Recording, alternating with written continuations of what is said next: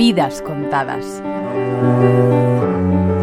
A los 22 años, Víctor Hugo se casó con Adèle Fouché y tuvieron cinco hijos a pesar de que el escritor tuvo amantes múltiples. La más pequeña de la prole se llamaba Adèle, como su madre, y poco sabríamos de ella si François Truffaut no hubiera rodado su historia en 1975. El diario íntimo de Adèle H se titulaba y reconstruía de manera precisa su trágica vida. Cuando era una jovencita soñadora que residía con su padre en el exilio de la isla de Guernsey, en el Canal de la Mancha, se enamoró del oficial inglés de artillería Alfred Pinson. Desde entonces vivió abismada en la melancolía. Como Víctor Hugo no aceptó a ese novio, el oficial le propuso a Adele fugarse lejos de Inglaterra. Aunque se casaron, el matrimonio fue nulo porque la ley francesa exigía el consentimiento de los padres de la novia. Ella lo siguió a la India y Singapur.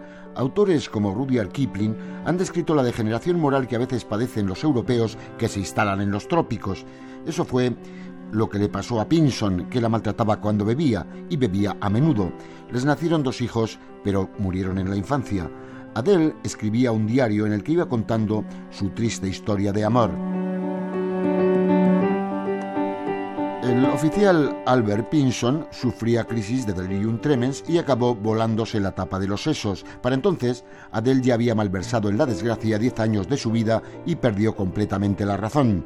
Algunas semanas después del suicidio de Alfred Pinson, Adele deambulaba borracha por los suburbios de Singapur cuando la encontraron unos turistas ingleses. Estaba completamente loca, bebía como una holoturia y se había rasgado los vestidos manchados de barro.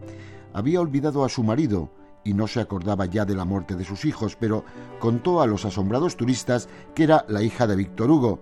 Se pusieron en contacto con su familia y la llevaron de vuelta a Francia. Nunca recuperó la razón. Durante el resto de su larga vida, Adele Hugo vivió primero en un manicomio de Vincennes y luego bajo los cuidados de un alienista en un psiquiátrico de Suresnes, en donde tenía su propia villa y una legión de sirvientes. Era muy rica, gracias a los derechos de autor de su padre. Se perdía por la ópera, recordaba su infancia y sus vivencias con sus padres y hermanos, pero nunca mencionó ni a sus hijos ni a su marido ni a su hermana Leopoldine, que había muerto ahogada en el Sena con su marido al volcar su barca. Adele Hugo vivió hasta los 85 años y fue la única de los hijos de Hugo que sobrevivió a su padre. Ni siquiera en las sombrías páginas de Los Miserables, la gran novela de Víctor Hugo, podemos encontrar una historia tan triste y tan trágica como la de Adele, la hija pequeña y más querida de Víctor Hugo, a la que siempre llamó Dede. Gonzalo Ujidos, Radio 5, Todo Noticias.